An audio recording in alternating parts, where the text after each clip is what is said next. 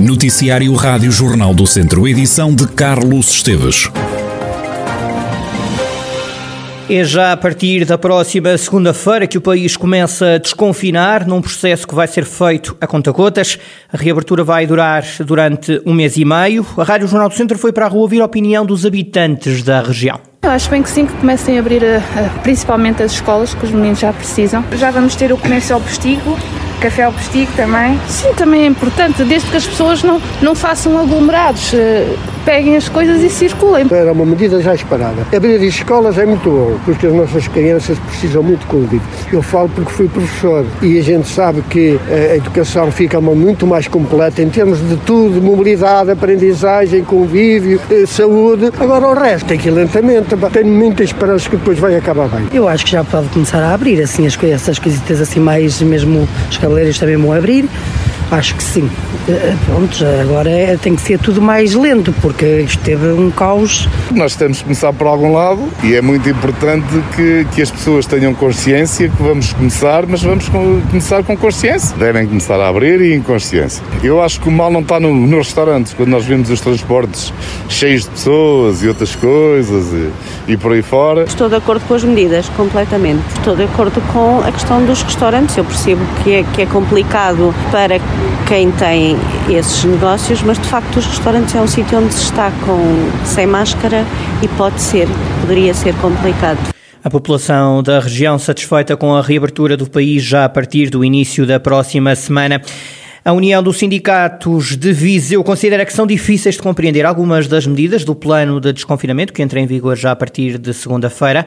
O sindicalista Francisco Almeida dá como exemplo o setor da restauração, que vai continuar de portas fechadas. São difíceis de compreender algumas medidas e alguma lentidão nisto. Eh, provavelmente era possível reabrir alguma desta atividade com regras eh, que pudessem controlar a, a progressão deste problema da pandemia. Depois, por outro lado, quer dizer, eh, nós precisávamos, sobretudo, de fazer muitos testes, de testar, testar, testar e depois de rastrear, de seguir os casos, não é?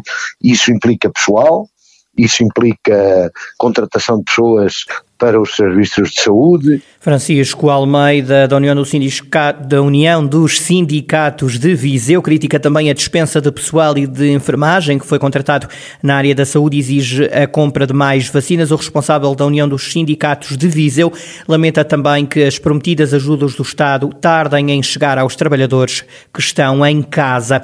De resto, cabeleireiros, barbeiros e manicures vão poder abrir portas já a partir de segunda-feira. José António Amaral, cabeleireiro em Viseu, pede que todos cumpram as regras para que não se tornem a fechar os negócios. O cabeleireiro fala em sorriso no rosto e em energia renovada. Um sorriso pelo menos no, no rosto, não é? Porque todos, e acho que de todos os profissionais da área, porque hum, opá, parece que nasceu ali um, um no fundo, uma energia nova, porque andava tudo aflito mesmo e parece que andava tudo aqui um bocado clandestino, ou com medo, não é? Porque havia muita gente a precisar de, até de, de comer, não é? Que é mesmo assim. Acho que, sim, há algum receio só em relação ao futuro, mas isto somos nós todos que temos que melhorar isto, não é? Não é o Estado, somos nós todos. Acho que se todos tivermos o cuidado devido, acho que não voltaremos a fechar. José António Amaral, cabeleireiro em Viseu e a reabertura dos negócios que podem ser feitos a partir já de segunda-feira. Os teatros só voltam a abrir a 19 de abril por decisão do Governo no plano de desconfinamento. Em jeito de reação ao que ficou decidido, José Rui Martins da Acerte diz que os agentes querem sempre voltar aos palcos o mais rapidamente possível há sempre uma, uma análise viciada da parte de, de, pessoas, por exemplo, como é o meu caso, naturalmente, porque nós estamos mortos por trabalhar. Aliás, como muita gente neste país que entende que, que realmente estas medidas uh, está sempre muito mais disponível, não é? Para começar a sua atividade, não só por razões económicas, mas por todas, por psicológicas, por tudo. E, portanto, uh, aquilo que eu posso dizer neste momento é que realmente as datas que estão previstas, portanto, para abril, não é? É? Que é aquilo que nós, com que nós temos que trabalhar neste momento e prepararmos-nos para, nesse período, eh, estarmos com todas as condições de segurança. José Rui Martins dá certo o plano de desconfinamento que prevê que os teatros possam só reabrir em abril. Precisamente 19 de abril é também a data apontada pelo Governo para que retomem as modalidades de médio risco. No plano de desconfinamento apresentado ontem pelo Primeiro-Ministro António Costa, o futebol e modalidades de pavilhão como o handball, o futsal, o basquetebol, o hockey em patins vão retomar a atividade 19 de abril. Estas e outras notícias relacionadas com o desconfinamento no desporto para ouvir no Jornal de Desporto à uma e meia da tarde. Há três dias consecutivos que não morre ninguém no centro hospitalar Tondela Viseu com Covid-19. No hospital encontram-se internadas nesta altura 23 pessoas com o novo coronavírus, menos duas do que ontem. Em enfermaria estão 13 doentes. Nos cuidados intensivos estão 10, incluindo o presidente da Câmara de Viseu, Almeida Henriques. O ACES, o agrupamento de centros de saúde de Lafões, já se está a preparar para retomar, neste caso, para começar a vacinação contra a Covid-19 mas também aos domingos. O processo decorre agora durante a semana e às vezes ao sábado. Também ao domingo vão passar a ser administradas vacinas. A novidade foi avançada à Rádio Jornal do Centro pelo diretor executivo do ASES, António Cabrita Grátis. E é muito previsível que a curto prazo, eh, faça o número previsível de aumento de vacinas que nos vão ser disponibilizados e, e outros grupos que vão ser alvo do alargamento do Plano Nacional de Vacinação, que vamos ter que fazer também esse alargamento, nomeadamente até aos, com o funcionamento ao domingo, para que possamos uh, responder ao, a esta nova exigência do plano de vacinação.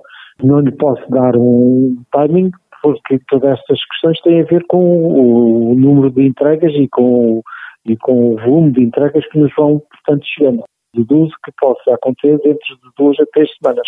António, incrementos, não é? António Cabrita Grade faz um balanço positivo da campanha de vacinação na região.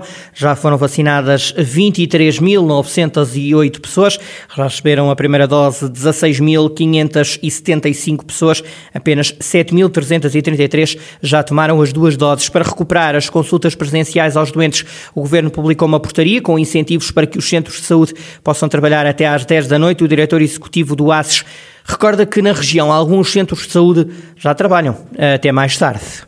Nós estamos neste momento e já temos, portanto, a nível do ASES há algum tempo, foi um alargamento de horários em algumas unidades, nomeadamente com a abertura aos sábados e alargamento de horários até às 22 horas. Isso é uma situação que já existe e que, que portanto, foi algo, portanto, a avaliação que foi feita nesse momento. Em que a verdade é que em qualquer momento, em qualquer situação, portanto, teremos que adaptar a realidade do nosso, do nosso funcionamento às necessidades. António Cabrita Gra, diretor executivo do ACES Dão Lafões. Vamos agora à política. São conhecidos mais dois candidatos do PSD às câmaras do Distrito nas autárquicas deste ano. Os nomes vão ser apresentados esta tarde pelo presidente do Partido Social Democrata. Rui Rio vai divulgar mais 50 candidatos do partido em todo o país. Entre eles está o nome de António José Correia, que vai liderar a lista do PSD à Câmara de Santa Combadão. O social-democrata, que é presidente da Conselhia do partido, foi vice-presidente do município quando a autarquia era governada por João Lourenço. Em Santa Combadão, o PSD deve avançar coligado com o CDS-PP nas próximas autárquicas de fim de verão. Em São João da Pesqueira, o candidato escolhido é Vítor Sobral, ele que foi vice-presidente da Câmara no tempo de José Tulha. Vítor Sobral é o atual presidente da Comissão Política do PSD na Pesqueira. Já está em testes na zona industrial de Campia, em Vozela, uma empresa que vai produzir em massa quadros para bicicletas em fibra de carbono com destino para o mercado europeu. O investimento empresarial é de 8,4 milhões de euros e resulta de um juntar de esforços de empresários portugueses da Alemanha e também de Taiwan, como explica o presidente da Câmara de Vozela, Rui Ladeira. É um projeto internacional desenvolvido com a Taiwan e a Alemanha, em que são três empresários da, da região de Aveiro, neste caso concreto ligado com as, o mundo das bicicletas da zona de Águeda, e vieram uh, para um parque industrial, neste caso a zona industrial Campia, investir num projeto inovador e que é pioneiro a nível nacional e um dos projetos mais fortes a nível europeu uh, neste negócio ou nesta área das bicicletas. Estamos a falar de fazer e vir a produzir na unidade industrial industrial aqui de Vozela, cerca de um, 25 mil quadros de bicicleta por ano. A empresa vai contratar mais de 100 pessoas. A expectativa é até 2024 criar 120 postos de trabalho. Neste momento a unidade está completamente instalada e está uh, também com a, a recepcionar e a receber equipamentos e a testar uh, os modelos que vão ser, vão entrar no mercado daquilo que é os modelos que saem uh, para os clientes e que vão estar a ser desenvolvidos a nível europeu, para o mercado alemão, holandês e também para Taiwan. É uma excelente notícia para Vozela, mas para a região e para o país e para a economia nacional. Rui Ladeira, Presidente da Câmara de Vozela, onde se instalou uma empresa que vai fabricar em massa quadros para bicicletas em fibra de carbono. O investimento será superior a 8 milhões de euros.